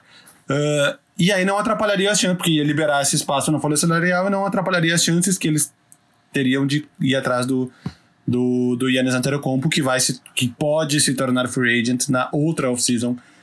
Enfim, é, isso foi bem citado aqui pelo, pelo Bleacher Report. Então talvez seja um... Pode ser um, um, um risco ok pro Miami. Tu vai perder um Kendrick Nunn? Sim, mas o time... Tudo isso que ele conseguiu nos playoffs foi meio que sem o Kendrick Nunn. Foi nas costas do Dragic, que também vai se tornar um free agent agora. Uh, talvez seja um, um, um Tipo, worth the shot, né? Tipo, vale o risco, entendeu? Isso aí. E pro lado do Pacers, cara, é seria uma, uma montagem diferente. Kendrick Nunn, Malcolm Brogdon, uh, com o TJ Warren, com, com, com o Sabonis e com, com o Miles Turner. É um time que vai pros playoffs, é, pode ficar em quarto, quinto, que nem ficou nessa temporada. Vai ser campeão? Não vai, entendeu? Mas também eu não imagino nenhum cenário onde o Pacers vai ser campeão da NBA, então não que faça muita diferença.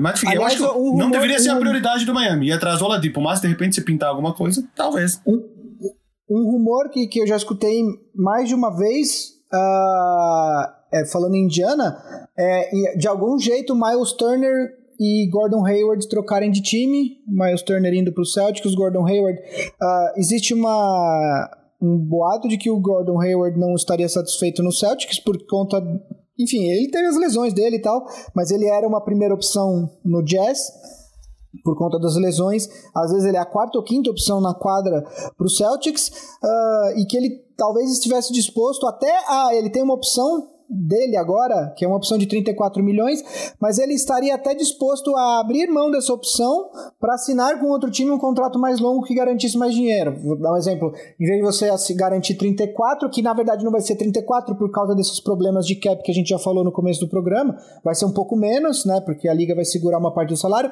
É, de repente ele assinar um, um 3 anos 80 milhões, entendeu? Para garantir um bolo maior uh, num período de anos um pouco maior. Enfim, Uh, só para complementar. O próximo cenário aqui é Blake Griffin no Golden State, Vavo? Exatamente. Nunca tinha ouvido falar nessa possibilidade. Fiquei sabendo agora.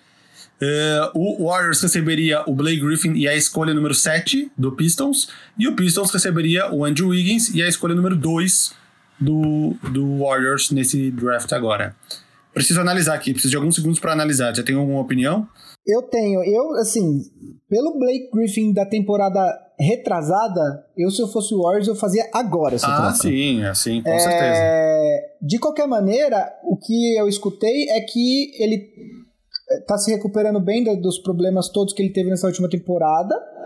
E Ele foi All-Star duas temporadas atrás, voltou a ser All-Star. Exato. E assim, vamos ser honestos, assim, o Warriors, ele ainda tem a escolha do Minnesota da do draft, do próximo draft, que promete ser um draft muito mais forte que esse draft desse ano. Aliás, por conta de todas as questões, a gente não teve tempo de falar desse draft 2020. A gente vai falar na semana que vem, tá? Mas só porque na temporada passada eu trazia sempre alguns jogadores para vocês ficarem de olho, etc e tal. Esse ano a gente não teve esse tempo, mas na semana que vem a gente vai falar bastante de draft, tá? Mas enfim, o próximo draft de 2021 é um draft muito mais forte e o, o, o Golden State tem a escolha do Minnesota que promete ser uma escolha também alta.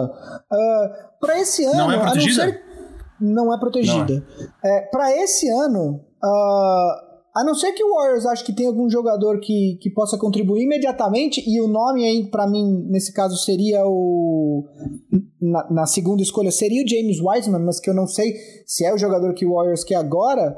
É, não faz sentido o Warriors ficar com essa escolha. E, e todo o que os, os insiders da liga falam que o Warriors tá, tá querendo mudar de sair dessa segunda escolha, né?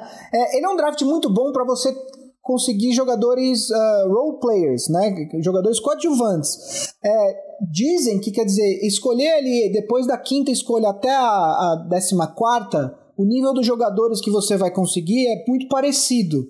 Então, para o Warriors, é, eu acho que vale a aposta num Blake Griffin que está se recuperando e que está descansado porque ele não jogou praticamente a temporada passada. Né?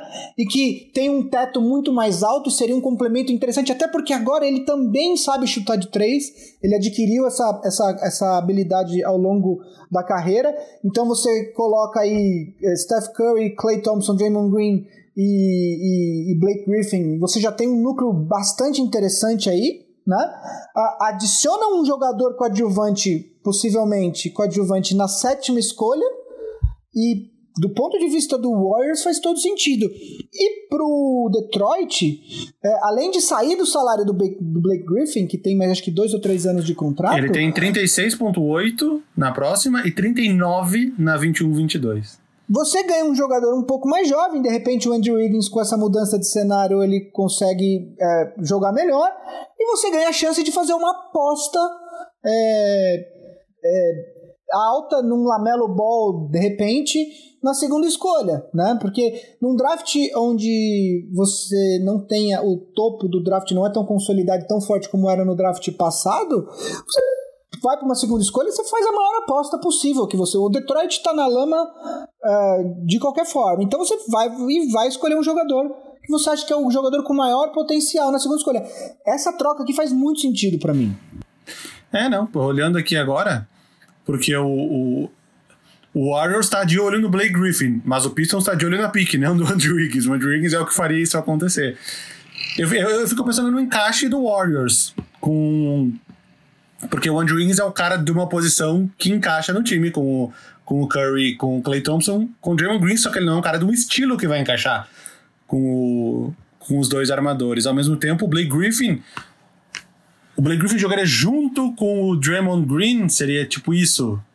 Me, seria meio, tipo isso, mas meio o Houston Rockets, larga assim, a mão do pivô.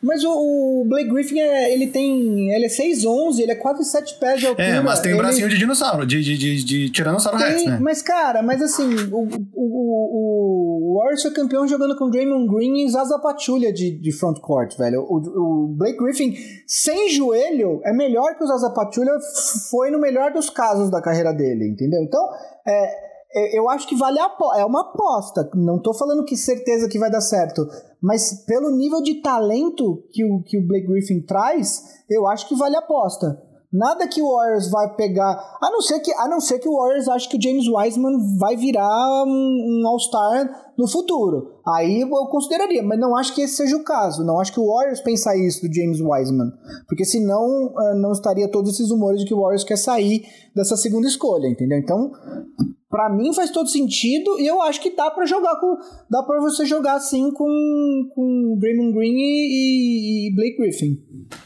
Quem seria o quinto cara desse time? Teriam que ir atrás. Não, é, pode ser o cara, inclusive, do. que vem no draft. Ah, o, a sétima, você, por exemplo, pick. Se você, por exemplo. Ou eles vão virar essa sétima pick em outra coisa. Se você, por exemplo, pega um cara como o Killian Hayes, o Killian Hayes é um jogador. Ele, é americ... ele nasceu nos Estados Unidos, mas ele é francês e joga na Europa. É, ele o Kevin O'Connor do The Ringer é um do, ele é o único, mas ele considera o Killian Hayes o melhor jogador desse draft. E a maioria dos mock drafts tem ele saindo na, na, faixa ali do entre 5 e 8, mais ou menos. Se esse cara tá disponível uh, na sétima escolha pro Warriors, é foda, porque você fica com um quinteto inicial com Steph Curry, Clay Thompson, Killian Hayes, Blake Griffin e Draymond Green. É de respeito. Não precisa nem ser o quinteto inicial. Mas você já tem cinco jogadores. Você tem um dos jogadores de maior potencial desse draft. Você tem o Blake Griffin que descansou o ano passado inteiro. Tudo bem que foi lesão, mas que não jogou. Então vai vir com todo o gás. Você tem o Steph Curry e o Clay Thompson também voltando de lesão. É um time. É um, continua sendo Warriors, né? Tem que respeitar. O, vamos para o quarto cenário. Tem mais dois ainda aqui. Vamos lá. Phoenix Suns pega Chris Paul. Thunder recebe Ricky Rubio e Kelly Oubre. Direto, reto, sem pique, sem mais nada. E aí? Olha, vamos lá. Eu acho que o Thunder, uh, no começo da temporada eu, passada... Eu, eu, acho, só antes de começar, eu acho que é um pacote muito bom pro Thunder. Perto do que eles podem ter pro Chris Paul, mas enfim, tô, tô pensando aqui. Então, o Thunder, ele tá, ele tá agora, vai começar, ele tem um arsenal de escolhas imenso e chega uma hora que não faz mais sentido você ter tantas escolhas de draft, né? Porque você tem um limite, você tem 15 espaços no seu elenco, você tem que ter 15 jogadores. Uh, não dá pra você ficar draftando no primeiro round e jogar os caras tudo pra D-League. Uma hora você precisa escolher quem que é o teu núcleo e seguir com esse núcleo. Eu imagino que daqui pra frente o Thunder, inclusive, vá se desfazer de algumas dessas escolhas em trocas futuras. Uh, a, a, no começo da temporada passada, todo mundo falava que o contrato do Chris Paul era um bagulho imenso e que tava. que o Thunder teria que pagar para se desfazer do contrato dele. Uh, hoje, pelo contrário, pela temporada que o Chris Paul teve os times vão ter que oferecer algo considerável para o Thunder. É, de todas as possibilidades é, que eu acho, assim, eu, eu acho pouco pelo. Eu acho o Ricky Rubio e Kelly Oubre Jr. pouco pelo Chris Paul, pelo seguinte. É, o Thunder quer continuar disputando quinto, sexto, sétimo no, no, no, no, Oeste, beleza, aceita esse pacote e é isso que você vai disputar. É, não acho que o Ricky Rubio e o Kelly Rubio são jogadores que pesem muito a balança a, a favor do Thunder. É, eles topariam essa troca se for para sair do salário do Chris Paul. O Ricky Rubio acho que tem mais um ano e o Kelly Oubre também. Não, né? o Ricky Rubio tem dois e, e o, mas e o, o, contrato dele acho que é 10 milhões, não é algo muito Não, olha, eu olhei aqui. O do Ubre, eu tô na página do Ubre, é 14 milhões nessa temporada. O uhum. do Rubio são dois, de, acho que de 17, de 18. Deixa eu ver aqui. Uh, peraí. 17 e 18, exatamente, os próximos dois. É, então, eu, eu particularmente tudo bem que o contrato do Chris Paul é de 30 e tralalá, então você ficar com dois anos 40, de 41. 17 e 18 é, faz uma diferença grande. Mas eu acho que o. Eu acho, na minha opinião, que o Thunder poderia almejar um pouco mais. Pro, pro, pro Phoenix seria perfeito. Imagina, você põe Chris Paul com, com DeAndre Ayton e, e Devin Booker, você tem um, uma base muito forte. Mas eu acho, eu acho, na minha opinião, que o Thunder pode almejar um pouco mais. Não sei exatamente o que mas eu acho que dá pro Thunder almejar um pouquinho mais em termos de retorno. Um jogador jovem um pouquinho melhor e tal, não sei. É, eu acho que os outros pacotes que eles receberiam, as propostas que vão ter, possivelmente centrada em torno de um jogador de salário muito alto e outras pecinhas e escolhas para complementar. Que nem tu falou, o Oklahoma já tem muitas escolhas. E, então talvez esse seja um bom pacote em termos de técnicos. Tu pega dois jogadores bons, como o Ricky Rubio e o, e o e o Kelly Oubre. São dois caras que vão ajudar agora nesse próximo ano. O Thunder não vai ser campeão nesse próximo ano nem no próximo. É um projeto que está sendo montado para, para frente. Então, talvez sejam dois jogadores que ajudem agora. A não ser que eles queiram empilhar um monte de troca. Aí tu faz uma troca com o Milwaukee, manda o Chris Paul lá para ser campeão, pega o Eric Bledsoe e um monte de coisa que conseguir de volta. Um Sova, o DJ Wilson e três escolhas do Milwaukee. Pode ser também. Mas eu acho que talvez não seja nem esse o caso, olhando do lado do Thunder agora. E ficar com o Chris Paul, pode até ser pode. Joga mais um ano de Chris Paul aí, pode. Mas é justamente, é o time que ele vai ser útil aí pra. pra tão.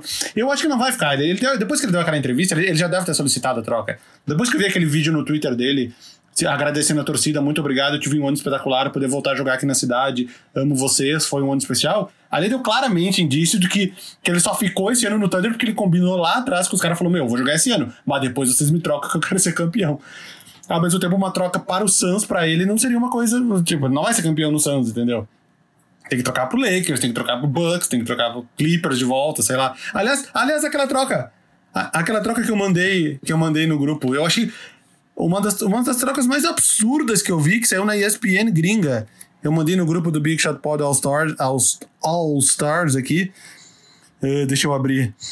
Eles passaram na TV uma troca que o Chris Paul voltaria para o Clippers, uma troca entre três times.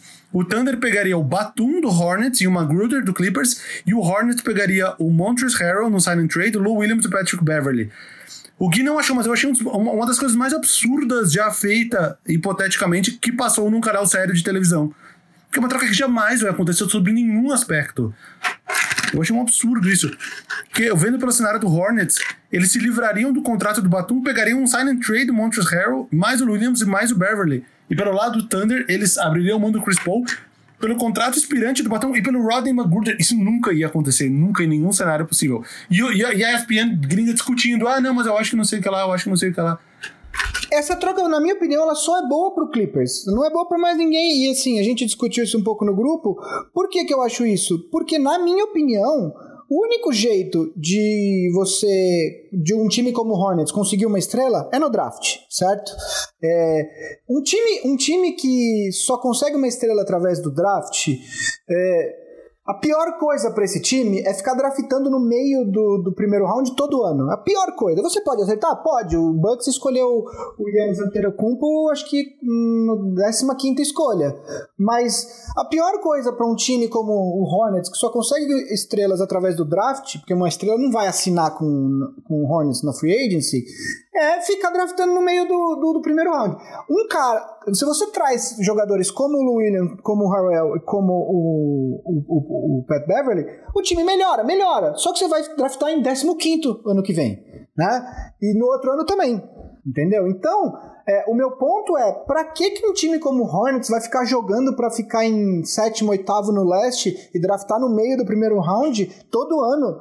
É, se, assim, se a ideia é só o, o, Michael Jordan fazer dinheiro com a franquia, beleza, então faz isso, né? Agora, é, nem todo time é um Miami da vida. O Miami, o Miami nunca fez tank, só que o Miami é um time que tem força para trazer free agent, como fez com o Jimmy Butler e aí draftou nas beiradas, acertou nas escolhas o Tyler Hill, achou o Duncan Robinson, acertou no Ban Adebayo, aí trouxe um cara na free agency como o Jimmy Butler, foi um sign and trade, mas trouxe ele, né? E aí, agora o Hornets não mas, tem esse Mas olha o outro lado. A, a, tua teoria é que eles, é melhor ficar com o Batum e expirar esse ano, expirar o contrato dele, 20 e tantos milhões, contrato horrível lá da, da oficina de 2016. É melhor ficar com isso do que pegar três anos o Montrezl Harrell, o Lou Williams e o Patrick Beverly. Tá, aí acaba o contrato do Batum. E tu faz o que com esse espaço se nenhum free agent vai pra Charlotte? Faz o quê? Cara, mas tu vai acabar dando esse dinheiro pra outros caras falando... piores. Eu não tô falando de free agency, Vavo. Eu tô falando de draft. Eu não tô falando de free agency. Beleza, o Batum sai por nada, você fica com espaço no cap? Fica! Só que você tem chance de estar tá numa posição. Desculpa, assim, isso é uma, isso é uma coisa. Merc... Times de mercados pequenos na NBA, é... você tem que fazer tank. O que eu acho vergonhoso é um time como o Lakers, que fez tank durante 6, 7 anos. Sacou? Agora, times de mercados pequenos, por mais bem administrado que você seja, o Lakers, se fosse bem administrado, no período é, é, depois do, do, do, ápice, depois que o Kobe acabou e continuou jogando, mas assim, se o Lakers fosse bem administrado, e não era, tá? O Lakers tinha conseguido trazer um free agent antes. O Carmelo Anthony rejeitou o Lakers, o LeBron não quis nem conversar com o Lakers quando saiu do, do, do, do Miami. É, o Kevin Durant não quis conversar com o Lakers. Por quê? Porque o Lakers era mal administrado. Quando o Lakers arrumou um pouquinho a casa, o LeBron foi para lá e o Anthony Davis foi na sequência. Agora, um time como o Charlotte, não adianta ficar tentando é, é, é, conseguir jogador na free agency. Eu, eu, eu acho isso, assim, é a minha opinião. Eu acho que times de mercados pequenos têm que fazer tank, não tem jeito. Eles têm que é, tancar é, é, para conseguir escolhas no draft e tentar draftar. O, o, hoje, por que, que, time, por que, que jogadores consideram assinar com o Milwaukee Bucks? O Milwaukee Bucks fica no Wisconsin, que é lá em cima nos Estados Unidos, na divisa com o Canadá, é um frio do cacete. Por que, que os times consideram ir pra lá? Porque o Yannis está lá. O, o, Charlotte, se um dia quer virar um lugar atrativo para free agents, um, você tem o Jordan, mas só o, jo o Jordan não joga mais. Só o Jordan como dono, ele não vai atrair ninguém. O que, que você tem que fazer? Achar uma estrela no draft, é, é, cuidar do, desse, desse jogador, potencializar o, o, o, talento dele e aí os jogadores vão começar a considerar a hipótese de ir lá assinar com ele. É o que vai acontecer com o Pelicans daqui a alguns anos. Os, o, Pel o New Orleans, por mais que o New Orleans seja uma cidade bacana, o Pelicans nunca foi considerado um lugar atrativo para free agents. Com o Zion e Brandon Ingram, isso já muda de figura, entendeu? Então meu ponto é esse. É, eu sei que esses três jogadores são jogadores que o Hornets não teria chance de obter na free agents. Não teria mesmo. Eu sei que esses jogadores melhoram o time. Só que não vai adiantar nada. Daqui, três, daqui quando esse contrato desses jogadores acabarem, eles vão para outros times, eles não vão ficar em Charlotte. E nesses próximos dois anos, o Charlotte vai draftar no meio do primeiro round e não, e, e, e não vai. A chance de conseguir uma estrela é pequena. É só, enfim, é por isso que eu acho que não vale a pena pro Charlotte fazer isso. Ah, não. Eu sou, eu sou da teoria que tem que ganhar o maior número de jogos possíveis.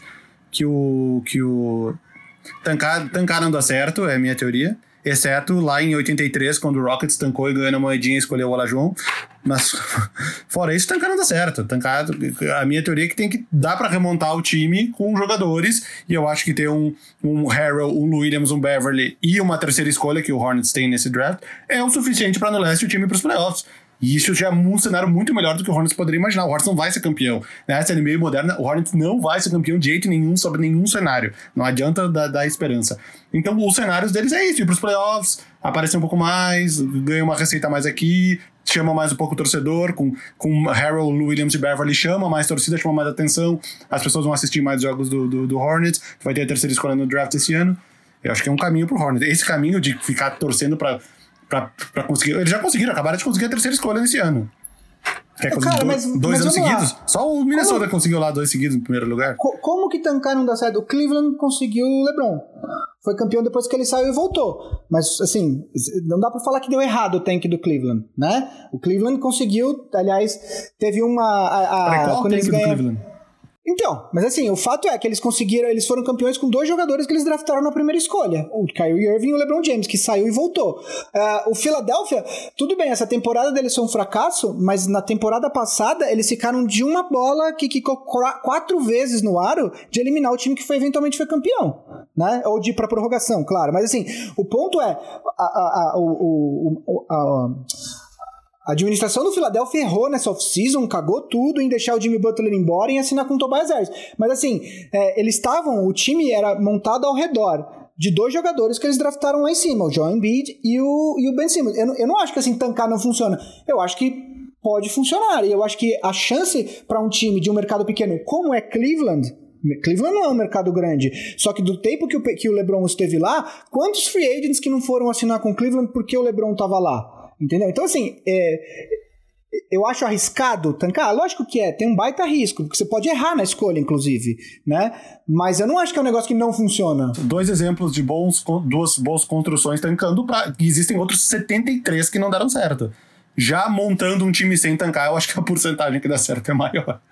Aliás, vou te dar um outro exemplo. O Lakers. O Lakers fez tanque seis anos e foi tudo que o Lakers conseguiu nesses seis anos que foi o que trocaram pro, pro, pro Pelicans para trazer o, o, o Anthony Davis. Desculpa, o, o que o Lakers fez de 2013 a 2019 foi tanque. Não, não, não tem mas aí, há méritos de estar numa cidade. Se o mesmo pacote oferecido pelo, pelo Hornets, o, o, o Pelicans não aceitaria. Lógico, então tem outras que questões. Não, você tem razão, mas não é tank, só o deu certo. Mas deu certo. É, sim, o ponto todo para mim é, é, que eu acho que os times pequenos, os times, os times pequenos não, desculpa, os times de mercados pequenos da NBA não podem operar da mesma forma que os times dos principais mercados, porque não é a mesma coisa. Última troca. Para acabar. Boston pega Rudy Gobert. Uh, deixa eu ver a troca completa aqui. Rudy Gobert, Ed Davis e Mie Oni. Nossa, três pivôs. O que vai fazer com três pivôs? Não, Mie Oni não é pivô, né? Não, ele é meio que um ala. E o Jazz pega Gordon Hayward de volta, Daniel Tice, escolha número 14 via Memphis e escolha número 26 do Celtics e a escolha de primeira rodada de 2023 protegida top 3. Lembrando que o Celtics tem três escolhas de primeira rodada nesse draft agora. E já tem um elenco comprometido. É, eu acho impossível o Celtics fazer todas as escolhas de draft. Eu acho que eles vão, fazer, vão trocar alguma coisa. Porque é impossível. O, o, o Celtics já tem vários jogadores no elenco e não adianta trazer mais. Eles tiveram três escolhas de primeiro round no, no ano passado, né? É, o, o Romeo Langford, o. O. Ai, Grant Carson Williams, Edwards foi de primeira? Carson não. Edwards foi no começo do segundo. Do segundo. É, enfim, o fato é que o Celtics deve fazer alguma coisa. Começa você aqui, o que você acha dessa troca, Vavo? Hum, olha, pro lado do Jazz, ia, eles pegariam o, o Daniel Tice e o Gordon Hayward. Eu tô tentando montar um time aqui. Seria um time com o Mike Conley, que deve ficar, com o Donovan Mitchell, com o Gordon Hayward, com o, o Daniel Tice e o, quem é o quinto? Joe Ingles ou Royce O'Neal. Hum, eu acho que o Jazz não fica melhor. é, mas claro que tem essas piques aqui, aí vai da onde é. Porque o Jazz. A gente tá falando, que nem falar, um cenário onde os times têm que vencer agora. Então, logo mais tá o Donovan Mitchell frustrado querendo sair do time daqui a dois ou três anos porque o, o, o Jazz não avança. Mas são duas escolhas de primeira rodada. Aí vai o que, que o Jazz tá mapeando para completar o time com esses jogadores. Hum, é uma escolha de 2023 do Celtics. É, porque. Cara, eu acho que se eu fosse o Celtics, eu faria. Eu pegaria, eu daria o Gordon Hayward, que tem mais aí um ano, daria o Daniel Tice, pegaria o Rudy Gobert e aceitaria o Ed Davis aí para ver o que que dá. Se eu fosse o Jazz, talvez eu fizesse também pelo medo de perder o Rudy Gobert, né? Aí eu teria... Então, tem uma questão importante aí do Rudy Gobert, que ele não só é elegível para uma extensão de máximo, ele é elegível Super para o um Supermax. É. Porque ele foi jogador de defesa duas vezes. E o Jazz claramente não quer dar Supermax, porque acha que ele não vale isso. Exato. Exatamente. E aí, quer dizer, quando. quando, quando situação existe... do Kemba Walker, né? Parênteses. Situação do Kemba Walker em Charlotte. Ele estava elegível para o Supermax, mas claramente o Hornets não queria pagar o Supermax porque achava que ele não valia isso. Rola uma, uma mágoa, né, para um jogador que é elegível para o Supermax quando não é oferecido, né? O jogador fica, pô, mas você acha que então eu não valho isso? E aí, então. Sim, eu acho. Existe, é, então. Só que aí fica uma questão. Uh, o Celtics possivelmente estaria é, trocando tudo isso por um ano de Rudy Gobert, que né? Porque dificilmente o Celtics conseguiria assinar, é, assinar na outra off-season com ele, porque você já tem extensões máximas de Jason Tatum e de, e de uh, Jalen Brown e a, o contrato máximo do Kemba Walker, né? Então, uh, faria sentido para a próxima temporada? Faria muito. O Celtics ficaria fortíssimo, inclusive com uh, o Gobert nesse time, eu diria que eu colocaria o Celtics como favorito do leste nesse nesse nesse cenário. Do lado do Jazz, quer dizer, é, eu acho que é meio que um, um uma espécie de, de reset que o, que o Jazz daria no, no, time deles. Por quê? Porque esse elenco ele não foi construído ao redor do Donovan Mitchell, né? Você já tinha lá o Gobert e o Gordon Hayward, e aí o Donovan Mitchell foi é, draftado e agora ele é o, a principal figura desse time. Uh, a partir de uma troca dessa do Gobert, você abandonaria então essa, esse, esse estilo de jogo com um pivô com uma defesa muito forte e começaria a mudar o elenco uh, ao redor da, da presença do Donovan Mitchell. Uh, o Gordon Hayward tem uma identificação com, com o Jazz, pelo fato de ele ter jogado lá tanto tempo. Uh, não sei se ele. Ele teve até alguns momentos que ele jogou muito bem nessa temporada, mas, de novo, ele não conseguiu ficar em quadra muito tempo, né? Ele se lesionou no primeiro jogo pelo Celtics, perdeu a primeira temporada inteira, e no segundo e no terceiro ano ele teve sempre aquele machuca e volta, machuca e volta, machuca e volta, né? De qualquer maneira, quer dizer, eu acho que. Você falou do Mike Conley ficando, eu acho que nesse cenário Talvez seria até interessante para o Jazz fazer uma troca depois secundária, mover o Mike Conley para um outro time e porque porque é isso assim, você tá eles, de certa forma eles você tá precisam de, armador. Novo, né? O que eles tá, eu tinha esquecido, eu, eu falei os jogadores do Jazz, tinha esquecido o Bogdanovic que volta agora depois da cirurgia que ele fez. Então a gente tem o Joe Ingles, o, ha o Hayward, o Royce O'Neal e o Bogdanovic, tem quatro alas. O, o, o Mike Conley é um jogador que já tem, acho que 35 ou 36 anos. É, eu, no lugar do Jazz, fazendo essa troca do Gobert, eu já aproveitaria. Isso, Deixa eu ver aqui. Eu aproveitaria para mudar já, o, trocar o Mike Conley enquanto ele ainda vale alguma coisa, porque já que é para dar reset, já, já, já vai de vez, entendeu? Vamos buscar... 33 o Mike Conley. 33, acabou é, então, de fazer Mas ele, ele, já não rendeu essa temporada que ele rendeu pelo Memphis, né? Ele já não foi é, tão ele voltou bem, bem na bolha. Ele não tava bem, mas voltou melhor na bolha.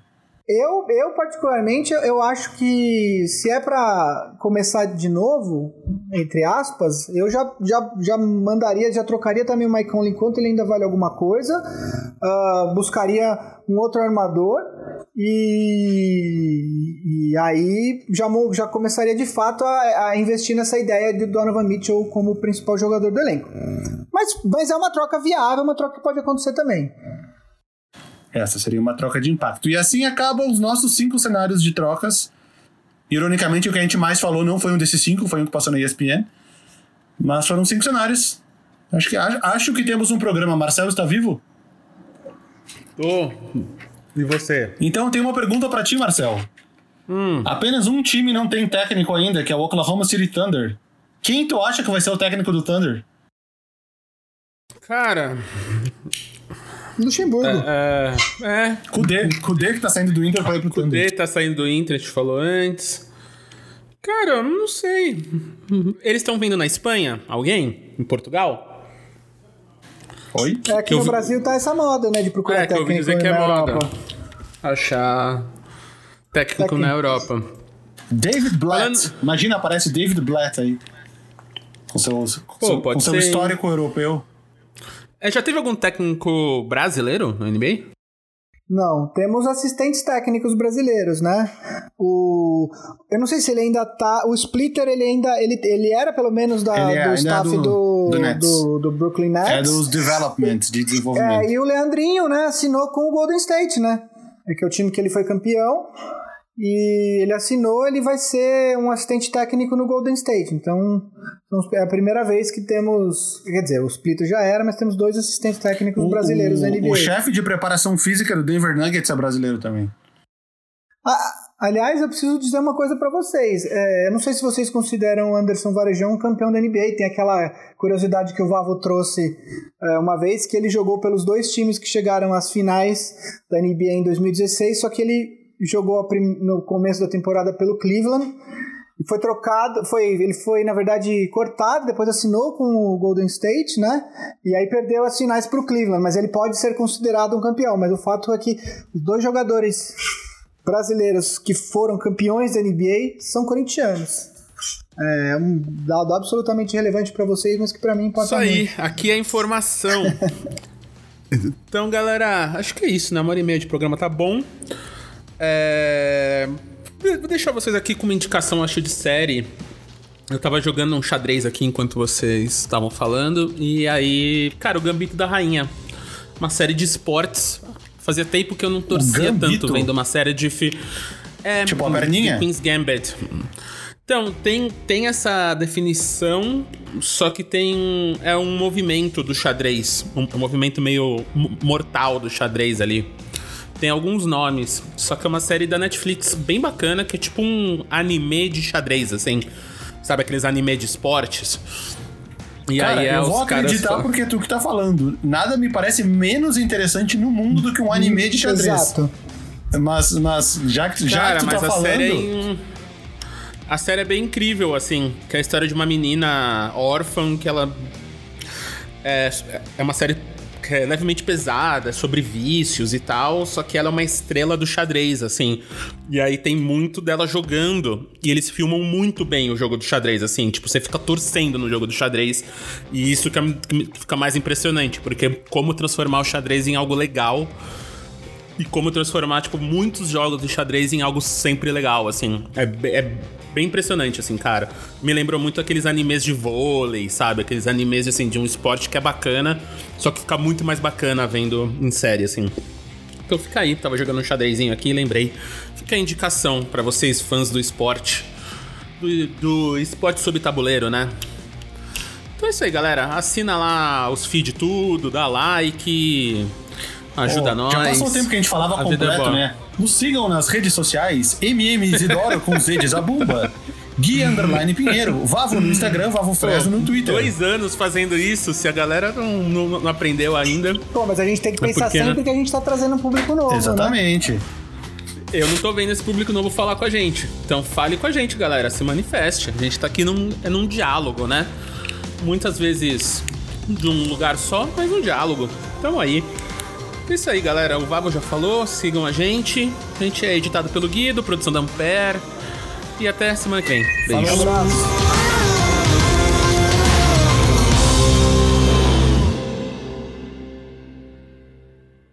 Um,